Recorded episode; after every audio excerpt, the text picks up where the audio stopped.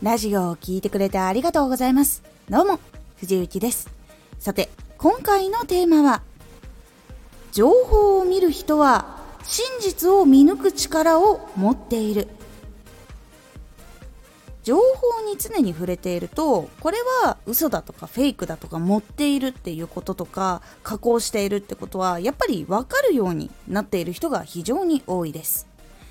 このラジオでは毎日16時、19時、22時に声優だった経験を活かして初心者でも発信上級者になれる情報を発信しています。それでは本編の方へ戻っていきましょう。結構ね、その CM とかインフルエンサーの人の商品紹介っていうのも今までは影響があったんですけど、でもその中でも CM もインフルエンサーの人も言うことっていうのは変わってきたりとかその今インフルエンサーをしている人たちっていうのは結構その素直に嘘をつかないで伝えるっていうところが重きを置かれていることが非常に多いです。でそれはなぜかっていうとやっぱりそのインフルエンサーになる人たちっていうのも情報を見る人たちなんです結局のところは。でそこで得た情報を参考に商品使ったのに違うとかそれは自分に合わなかったとかっていうこともあったりするんですけどいやこれはフェイクだっていうものとかもやっぱり分かるようになっていく。いわゆる失敗を積み重ねたことによって真実はしっかり分かったりとかもしくは言い回しとかあとは喋り方伝え方っていう部分。そこにやっぱりこう自信がなかったりとかっていうのがあったりすると結構フェイクとかあとは信じてもらいにくくなる。感じそう感じられてしまう。っていうのが結構出てきています。でやっぱりその自分が本心から思ってないことを伝えようとする時ってうまくいかないものでやっぱりその自分がこう伝えたいこと自信があることっていうのをしっかりと話すっていうのはやっぱり聞いている相手にもあこれはこの人はもう信じてるんだなっていうその自信がしっかりと伝わるので疑うとか疑念っていうのを持ちにくくなるんですねそこが結構やっぱり大事で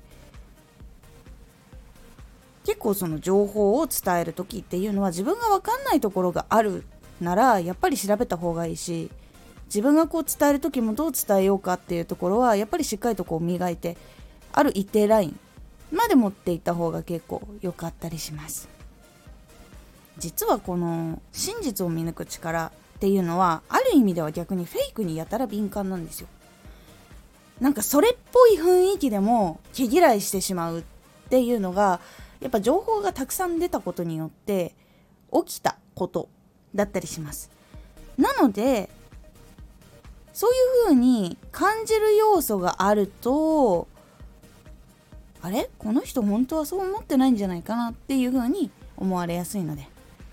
ぜひ情報とかパフォーマンスとか気持ちを伝える時っていうのは素直に自分の本気の気持ちを伝える。で自分が本気になるために情報を知るとかそういう部分も大事になってきますのでぜひ気にかけるようにしてみてください。今回のおすすめラジオ。